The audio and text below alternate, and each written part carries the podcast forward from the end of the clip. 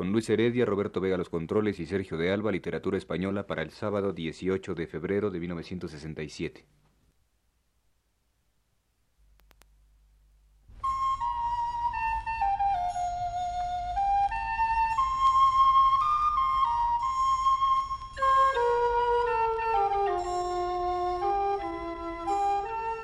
Señoras y señores, buenas tardes.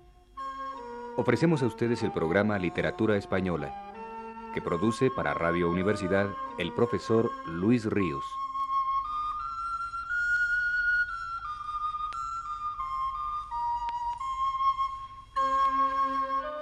El profesor Ríos nos dice, Después de haber dedicado varios programas de esta serie a revisar la obra poética de Rafael Alberti, Comenzaré hoy a ocuparme de la obra de otro de los grandes poetas españoles contemporáneos, León Felipe. Nacido el 11 de abril de 1884 en Tábara, un pueblecito de la provincia de Zamora, su primer libro apareció en el año de 1920, es decir, cuando el autor tenía 36 años. Ya por este comienzo tardío empieza a manifestarse León Felipe como un caso poco frecuente de poeta. El primer libro de los poetas, en efecto, suele ser casi de adolescencia todavía. Es raro el caso del poeta, del gran poeta tardío. El acento que esos primeros versos de León Felipe tenían resultaba asimismo insólito por aquellos años de estruendos, asombros y audacias ultraístas. León Felipe no tenía nada que ver con las modas literarias que entonces enseñoreaban los círculos literarios de Madrid. Segunda rareza suya, esa formidable independencia con la que, imbuida de honda, esencial humildad, se atreve a aparecer ante el público. Es de notarse desde ahora que esa inoportunidad león felipesca, ese hallarse a destiempo de estilos y modas sucesivas, no fue un hecho casual que se suscitó en sus comienzos de poeta. Es algo que se ha venido repitiendo siempre a lo largo de su vida y de su obra. Y como más adelante veremos, algo no fortuito sino que es un hecho derivado de la peculiar manera que el poeta tiene de entender el destino del hombre. León Felipe es desde luego consciente de esa incómoda inoportunidad suya, y en varias ocasiones alude expresamente a ello, como por ejemplo en el prólogo de su libro Ganarás la luz, publicado en México en 1943, donde dice Siempre he sido un hombre inoportuno y un español desentonado y anacrónico. Ayer, en 1920, cuando la blasfemia corría por las costanillas y por las grandes avenidas de Madrid, como el agua de las lluvias hasta encontrar el sumidero, escribía yo mi primer libro con el nombre de Versos y Oraciones de Caminante. Y en 1940, veinte años más tarde, cuando los escritores españoles, los de la Santa Cruzada, y muchos de los del Éxodo también movían sus plumas como palmas para relatar, arrepentidos y devotos, las vidas ejemplares de los santos, iba yo a dar a la estampa mis últimos poemas con el título de Versos y Blasfemias de Caminante. Nadie los quiso. No encontré editores. Y no intenté violentar en nada la decisión del viento, de ese viento que es mi antólogo, mi colaborador y el dictador. El que selecciona, el que me ayuda, el que me dicta y el que manda. Ahora de aquellos versos y blasfemias de caminante quedan aquí solo los que el viento ha querido. Dentro de este marco, de este friso mejor dicho, de este largo friso y de este nuevo título, ganarás la luz, biografía, poesía y destino. Hay sin duda en esa tendencia suya al aislamiento en relación con los otros poetas y sobre todo con los grupos, escuelas o camarillas de poetas, una recia voluntad afirmadora del valor señero de la individualidad, de la personalidad nítidamente diferenciada. A esto mismo aludía el poeta en unas palabras pronunciadas al ofrecer por primera vez los poemas de versos y oraciones del caminante en una lectura que dio en el Ateneo de Madrid en 1919, diciendo en aquella ocasión Mi ánimo al venir aquí no ha sido dar una sensación de fatiga, sino una emoción de belleza, de una belleza ganada desde mi sitio, vista con mis pupilas y acordada con el ritmo de mi corazón, lejos de toda escuela, y tan distante de los antiguos ortodoxos retóricos como de los modernos herejes, herejes la mayoría por un afán incoercible de snobismo. Con estos hombres preceptistas o ultraístas que se juntan en partida para ganar la belleza, no tiene nada que ver el arte. La belleza es como una mujer pudorosa. Se entrega a un hombre nada más, al hombre solitario, y nunca se presenta desnuda ante una colectividad. La divisa de la escuela, además, no dice nunca del gesto nuevo y único que traemos todos los hombres al nacer y al cual hemos de estar siempre atentos y fieles, porque tal vez esto sea el mayor mérito que podamos tener para con Dios, que castiga duramente al hombre necio y falso que pretende engañarle vistiéndose con la misma túnica, que castiga duramente al hombre necio y falso que pretende engañarle vistiéndose con la misma túnica que su hermano. Y no vale menos este gesto específico de la unidad que aquel carácter genérico del grupo. Y más peca el hombre que mata en sí lo que le diferencia de todas las cosas del universo que el que reniega de su casta. Esta afirmación de su individualidad, de su soledad radical, será también un tema permanente de su poesía, desde los inicios de la misma. Más todavía, el primer poema de su primer libro, que enseguida vamos a recordar, puede servir de epígrafe muy explícito de su obra entera. Es este.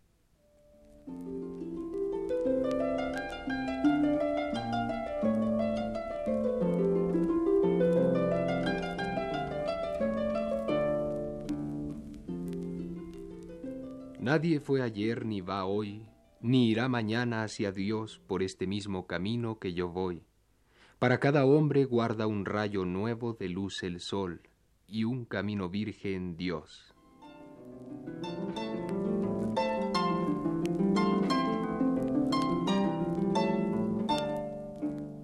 He aquí uno de los poemas de versos y oraciones de Caminante, donde mejor queda expresado este sentimiento suyo de soledad irremediable entre los hombres, sus semejantes, cada uno de ellos a su vez solitario y reductible, por más que en formas superficiales de compañía quieran olvidarse de ese destino fatal y necesario. Es el poema que corre de esta manera.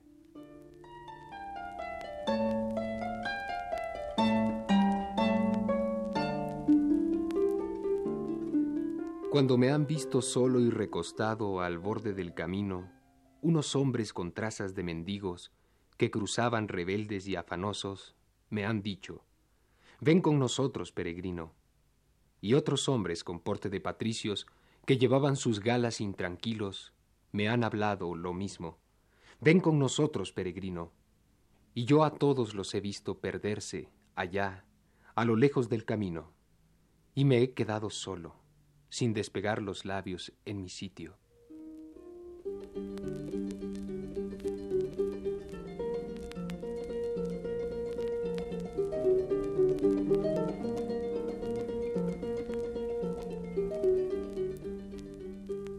Pero además de ser esa conciencia de su soledad la razón que explica su inoportunidad en el ritmo de las modas literarias, lo mismo en lo que toca a las formas que a los temas, hay otra razón más y poderosa que viene a explicarlo también. Y es la peculiar idea que tiene León Felipe del tiempo, de la historia, que esquemática y provisionalmente podría formularse así. El tiempo, el sucederse cronológico de los hechos humanos, no es real el tiempo no existe. No hay antiguos ni modernos. No hay mañana ni hoy. Todos los hombres, desde el primer hombre del mundo hasta nosotros, y hasta los que vengan después de nosotros, somos contemporáneos. La historia no es como un río, no es un sucederse en el tiempo los hechos de los hombres, sino que es estática, como un retablo, un gran retablo donde al mismo tiempo está Moisés y Job y Dante y todos nosotros, separados solamente en el espacio, dentro de ese gran retablo, y no en el tiempo, porque no hay tiempo. El tiempo no existe. Esa idea de León Felipe, fundamental para comprender cabalmente su poesía, no aparecerá de un modo muy manifiesto en sus primeros libros de poemas. No será sino hasta Ganarás la luz cuando la declarará con diafanidad. Pero desde los versos y oraciones de Caminante la encontraremos latente, actuando en el sentimiento del poeta y anunciándose más o menos indirectamente. Donde parece que vislumbramos un poco mejor en esa primera etapa de su obra es en el conjunto de poemas, muy numerosos por cierto, que tienen un tema común, la sentencia del eclesiastés que dice, aquello que ha sido es lo que será, la cual En el sentir del poeta, encierra al hombre en círculo asfixiante, dentro del cual el hombre pugna desesperadamente por huir, por escapar. A esa temática, en la que está por lo menos en cierne la idea leonfelipesca de la historia como un retablo donde el tiempo no existe, pertenece, por ejemplo, este breve poema.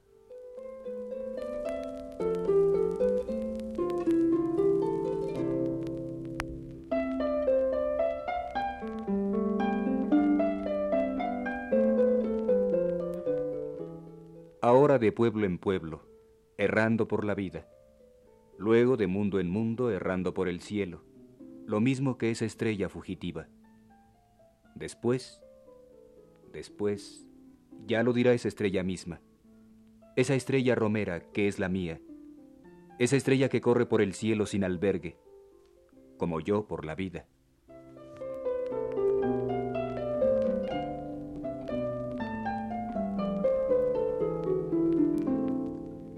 Pero aunque siga tratando este tema en mi próximo programa, no quiero dejar hoy de leer un texto de León Felipe, donde esta idea de la historia no esté medio encubierta, sino perfectamente declarada.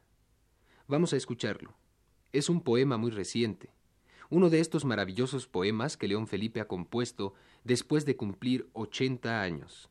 Se intitula El nacimiento o el Belém.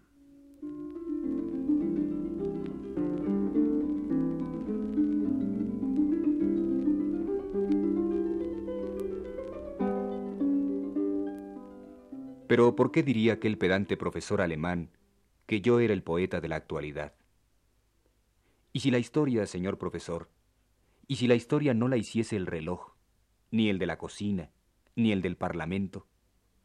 Si la historia no la hiciese el tiempo, el molinillo de la tierra que gira y gira, repitiendo y repitiendo caudillos y tiranos, rebaños trashumantes, pueblos, pueblos, pueblos y si no hubiese más que un solo pueblo, y la historia estuviese ahí quieta, parada, como un retablo, como una estampa, como un nacimiento, y todo no fuese más que símbolos y muñecos. Este es el rey, esta es la estrella, esta es la cruz. Si la historia no fuese más que un viento encendido y genésico que lo coloca y lo sostiene todo, y todo fuese muy pequeño, con una mística perspectiva, donde todo estuviese eternamente quieto. Este muñeco de barro es Caín, y Hitler este otro muñeco. Los dos nacieron en la misma hora, y aquí van juntos en el mismo verso.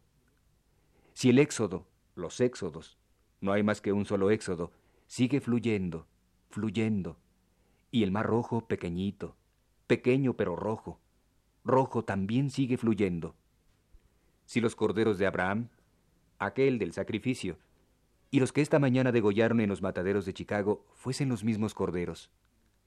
Si Moisés y yo fuésemos contemporáneos, vecinos, nacidos en el mismo pueblo, si sus barbas y las mías las cortase y cuidase el mismo peluquero. No me burlo, señor profesor, no me burlo, estoy hablando en serio. Moisés, vámonos dando un paseo. Vámonos esta tarde desde el Sinaí hasta el cerro del Gólgota. No está muy lejos, señor profesor. No está muy lejos. Como de mi casa, Miguel Schultz 73, hasta el Caballito de Carlos IV en México. En Madrid, como desde la Puerta del Sol a las Cibeles. Moisés, vámonos dando un paseo. Llévate las tablas bajo el brazo y caminemos.